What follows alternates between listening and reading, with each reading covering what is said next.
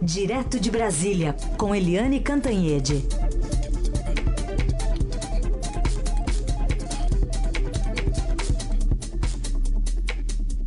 Oi, Eliane, bom dia.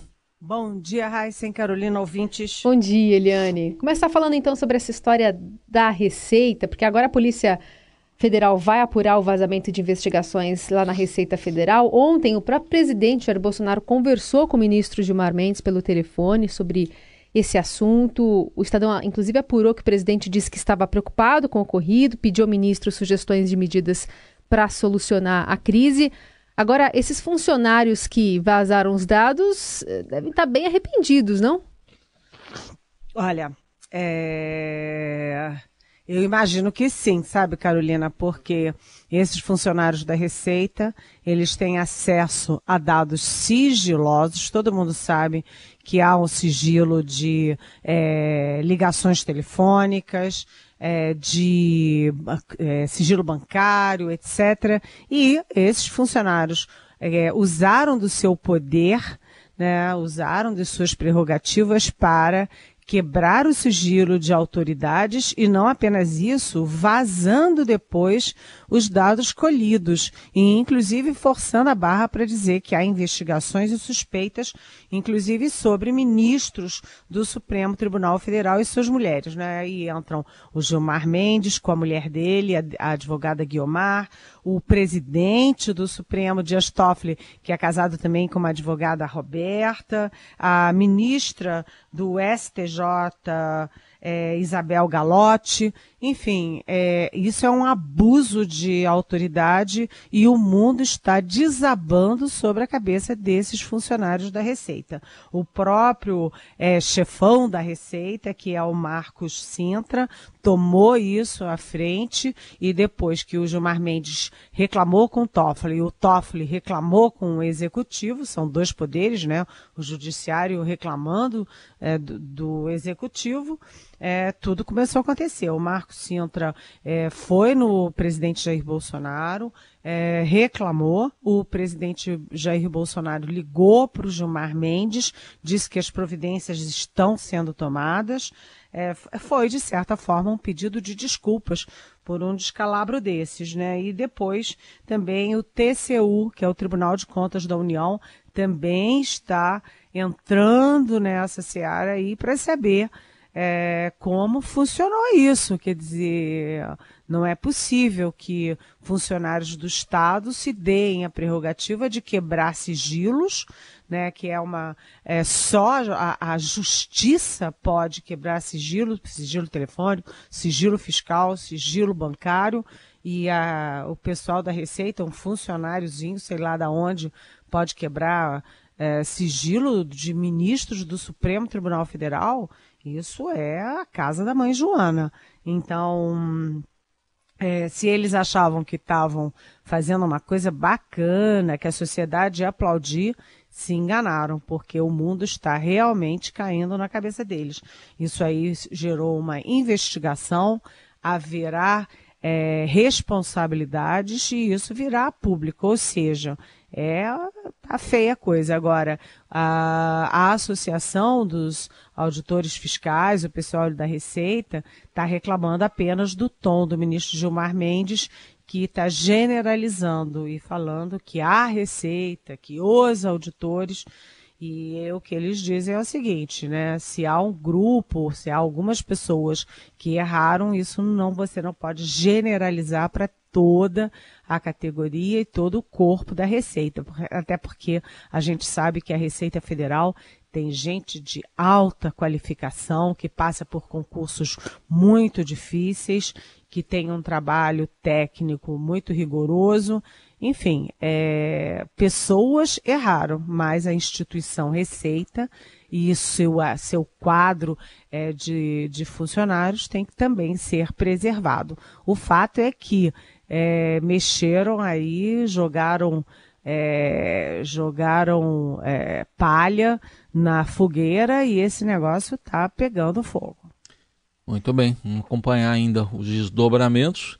Outro assunto, Eliane, depoimento do ex-governador do Rio, Sérgio Cabral, abrindo o bico, entregando aí toda a quadrilha. E vamos ouvir o que ele disse sobre por que, que ele gosta tanto de dinheiro, para daí na sequência você comentar a explicação que ele deu lá ao juiz Marcelo Bretas. Esse meu erro, erro de postura, né, de, de, de, de, apego a, a poder, a dinheiro, a, a tudo isso, né, é, isso é um vício. Né?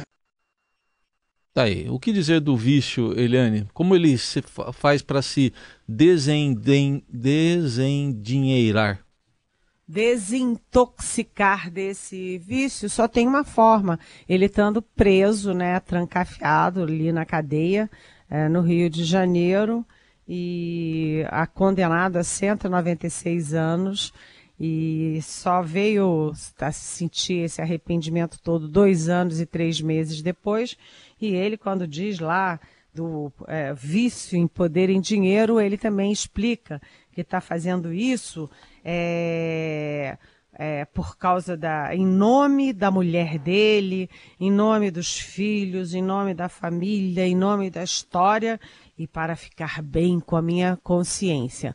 O problema é o seguinte: o Sérgio Cabral, na verdade, não está contando nenhuma novidade. A novidade é que ele resolveu assumir o óbvio e ele está apenas confirmando tudo que o, Marci é, o juiz Marcelo Bretas, a Polícia Federal, os investigadores todos e a Justiça já sabiam. Agora, o que a grande interrogação nessa mudança, nessa super guinada é, de postura do Sérgio Cabral, aliás, que coincide com a troca de advogado dele, é daqui para frente, né? É, o que que ele vai apresentar de novo? Né? Há muitas dúvidas, por exemplo, sobre as relações dele com o judiciário. Ele era governador do Rio de Janeiro, ah, juntando o, é, o mandato dele com o mandato do Pezão, que foi vice dele, foram 12 anos de mando, e mando muito poderoso no Rio de Janeiro. O Sérgio Cabral era muito aliado e amigo pessoal do ex-presidente Lula, depois ele era aliado também da é, ex-presidente Dilma Rousseff, ele indicou ministros, indicou é, enfim, indicou gente para o judiciário e há aí um grande, aqui em Brasília, grande, o grande burburinho é de que o Sérgio Cabral ainda pode ter muita coisa para contar. Até agora só contou o que se sabia. Agora ele pode começar a contar o que ainda não se sabe. Ou seja, um foco muito forte no Sérgio Cabral e eu tenho a impressão de que a gente ainda vai falar muito nesse nome aqui nas nossas manhãs da Rádio Eldorado. Bom, a gente falava pouco sobre o encontro é, de duas potências mundiais, Kim Jong-un e Donald Trump. Está acontecendo agora lá no Vietnã. Eles acabaram de apertar as mãos, né, no encontro protocolar e depois, antes, né, de uma reunião aí que vai ser muito mais profunda. Mas a gente tem um outro cenário internacional que está é, se desenhando ali na frente, que é a ida do presidente Bolsonaro ao Washington, agora em meados de março. Os dois países têm muitas pautas em comum, não, Eliane? Pois é, essa guinada da América do Sul à direita, que é uma guinada que é principalmente no Brasil, mas também você tem a mesma guinada na Argentina, no Paraguai, é, no Equador, quer dizer, todo o continente foi fazendo essa guinada para a direita, e isso cria um mar de oportunidades, eu diria até um oceano de oportunidades para os Estados Unidos, que passaram muito muito tempo distantes da América do Sul, voltados de costas para a América do Sul e agora se voltam com tudo para cá. A gente já teve aí é, o Mike Pompeo, que é, é secretário de é, Estado vindo ao Brasil. Ah, ontem, anteontem, ontem e hoje está aqui no Brasil a secretária, vice-secretária para o Hemisfério Sul, que é a Kimberly Breyer e tendo contatos com o chanceler Ernesto Araújo, contatos no legislativo, enfim, está conversando inclusive com gente da sociedade civil. É, e tudo isso vai ser coroado aí com o encontro dos presidentes Donald Trump e Jair Bolsonaro em Washington, provavelmente no dia 15 de março.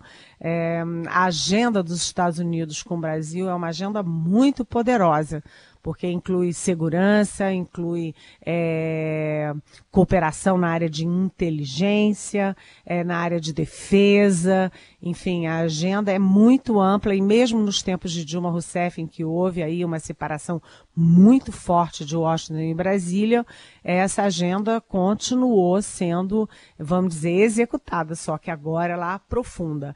Há uma questão é, complicada aí, é que o Bolsonaro diz que tudo que é bom para o Trump é bom para ele, tudo que é bom para os Estados Unidos é bom para o Brasil, e a verdade é que não é exatamente assim. Tanto que os militares, aliás, os muitos militares que dão suporte ao, ao projeto Bolsonaro, eles não gostam de alinhamento automático com os Estados Unidos. Eles querem sim uma reaproximação, sim acordos de cooperação, mas sem alinhamento automático. Então, é, o Bolsonaro tem que, vamos dizer assim, balancear melhor isso, equilibrar melhor isso. Do outro lado, é, as informações que eu tenho via Itamaraty, via diplomatas brasileiros, é que a Kimberly Breyer, a secretária para o Hemisfério Sul, ela vem com uma mensagem muito é, simpática, muito amigável, dizendo que os Estados Unidos não querem ter hegemonia na América do Sul, muito menos no Brasil, mas sim querem aprofundar a parceria né? Então, é muito bom para os dois países, mas sem alinhamento automático. Isso é importante e o recado que o Washington está mandando é que não tem essa expectativa em relação ao Brasil. É claro que também as conversas incluem fortemente a Venezuela, que é o assunto do dia. Ninguém sabe se o Maduro vai cair em dias, em semanas, em meses mas não será em anos. Eles acham que a queda dele é iminente e depende principalmente das forças, inclusive das forças armadas da própria Venezuela. A ação externa é de cerco econômico, político e diplomático, sem intervenção militar. Aliás, você falando sobre os assuntos em comum entre os dois países, eu lembrei é, de uma foto e de um vídeo publicado recentemente pelo Eduardo Bolsonaro, né, filho do, do presidente, ao lado, por exemplo, de Steve Bannon, publicou nas redes sociais e ainda é, retuitou aqui um vídeo onde ele estava participando de um evento ali pró-Trump, ele foi chamado no palco e aí ele confirmou é, uma, uma pretensão né, do governo Trump, que é de construir o, o muro ali na fronteira com o México. Vamos ouvir só um trechinho.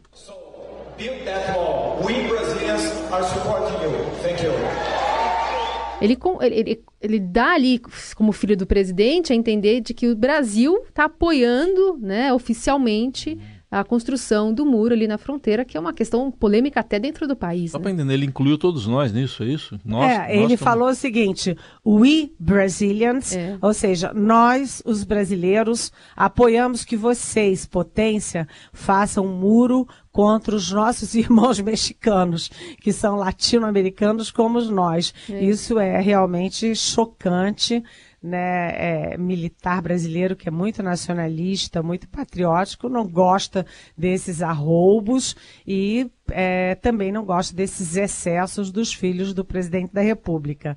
Né? A, aliás, eu acabei de falar da Kim é, Breyer, que é a secretária americana, é entre os encontros que ela tem na agenda aqui no Brasil. Um deles é exatamente com Eduardo Bolsonaro, que se arvora, vamos dizer assim, chanceler informal hum. é, do Brasil, mas eu não sei de onde vem essa legitimidade. Ser filho do presidente da República não confere legitimidade a ninguém é, para ser presidente da República e falar em nome do Brasil e em nome de We Brazilians. É. Realmente é um excesso, né, gente? Aliás, no, passado havia uma crítica né, muito séria ao já falecido professor Marco Aurélio Garcia, que era uma espécie de chanceler informal do, dos governos do PT, né? E não é isso? Marco Aurélio Garcia era o chanceler.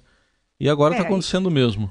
O pior é, não é? É que o chanceler informal é o Olavo de Carvalho, é. aquele é. lá que é teólogo, Isso. sei lá o que, que ele é, astrólogo, é. enfim, mas o é o, o, o Olavo de Carvalho e que o Eduardo Bolsonaro é apenas o executor o braço executivo da política externa do Olavo de Carvalho. Vejam vocês onde nós estamos. Eliane, ontem, cedinho aqui, você falou já da indicação dos vice-líderes, né? Foi um comentário que você fez aqui no, no final da sua participação para a articulação política do governo envolvendo a reforma da Previdência e durante o dia saiu a indicação da líder no, do governo no Congresso, né, reunindo as duas casas, Câmara e Senado, a deputada Joyce Hasselman. É, exatamente. E, na verdade, eu já tinha falado aqui é, na Rádio Eldorado na semana passada que a Joyce Hasselman era a candidata mais forte para líder do governo no Congresso, porque o líder do governo na Câmara é muito, vamos dizer assim, é, não, não foi assimilado nem pela bancada do PSL. Então, o líder do governo na Câmara não existe. É, o líder da, gover do governo no Senado é, sim, aí sim, uma escolha bem forte, mas é, a Joyce Hasselman, ela será forte não apenas porque é líder no Congresso, ou seja, nas duas casas, mas porque ela tem uma personalidade forte, ela é próxima é, do Jair Bolsonaro, chama o presidente da República de Jair, conhece por dentro toda, toda a história, a gênese da, da eleição do Bolsonaro e também tem proximidades, por exemplo, com o governador João Dória de São Paulo. Ela é uma mulher muito, era uma jornalista, ela é muito é, ousada, audaciosa, falante e eu acho que ela vai ser uma mão na roda para o governo, até porque ela é a favor da reforma da Previdência e ela tem muita articulação dentro do PSL, ela sabe enfrentar uma, uma boa briga, é, vence umas, de vez em quando perde outras, porque faz parte, né? Mas foi uma, foi um, uma, um gol, um gol do presidente Jair Bolsonaro que reforçou bastante a negociação com o Congresso Nacional. Às 9h24, vamos responder pergunta de ouvintes. Vamos começar com uma que chegou em áudio. Oi, bom dia a todos. Meu nome é Madalena Bernardes. Minha pergunta para Eliane é mais uma constatação, queria saber o que ela pensa. A situação da interferência dos Estados Unidos na Venezuela parece mais que o que eles querem, no fundo, além do petróleo de lá, é conquistar o continente americano. Né, a gente não nasceu ontem, a gente já viu o que foi feito no Iraque, no Irã, na Síria e com a, sempre com a desculpa em nome da democracia. Obrigada pela atenção, bom dia, até mais. Pois é, a Madalena, o, eu, eu, acabei de falar, né, inclusive, que os Estados Unidos passaram é, muito tempo distantes da América do Sul, distantes do Brasil, e agora estão retomando com tudo. E a questão da Venezuela é um polo aglutinador, quer dizer, é uma forma de botar os Estados Unidos aqui junto com o Grupo de Lima, ao todo são 14 países, incluindo o Brasil, para discutir a questão da Venezuela. A Venezuela é um dos maiores produtores de petróleo do mundo né? E além disso, não produz mais nada, só produz petróleo. É, a crise humanitária é seríssima. É, é, impossível, por exemplo, o Brasil, com a posição de liderança dele, não fazer nada, né? E isso aí é uma grande janela de oportunidade para os Estados Unidos voltarem ao Brasil. Mas o que uh, o discurso é, dos Estados Unidos é, para o Brasil, inclusive para a mídia brasileira, é de que é, não há aí um, nenhuma intenção de hegemonia, nem nenhuma intenção de ação armada, nem nenhuma intenção de manipular os outros países. Eles é, querem apenas participar como mais um voto. De qualquer jeito, há uma questão geoestratégica, porque a China e a Rússia, por exemplo, ficaram a favor do regime Maduro, os Estados Unidos e os países da região, inclusive o Brasil, ficaram contra o Maduro e a favor do Juan Guaidó, ou seja, a Venezuela, além do petróleo, virou uma questão ideológica, geopolítica e internacional. E os Estados Unidos são, obviamente, uma parte direta nisso, nesse mundo bipolar que a gente está reconstruindo, com os Estados Unidos de um lado, China e Rússia do outro. Muito bem, é só para esse contexto, o Juan Guaidó, presidente autodeclarado da Venezuela, que ia voltar para a Venezuela depois daquela ameaça do Maduro, que ele ia responder judicialmente, né, se cruzasse a fronteira, decidiu ficar mais um dia lá em Bogotá, ou mais uma noite. Vamos ver o que vai acontecer nesses próximos capítulos aí. Eliane, obrigada. A gente volta a se falar amanhã. Até amanhã.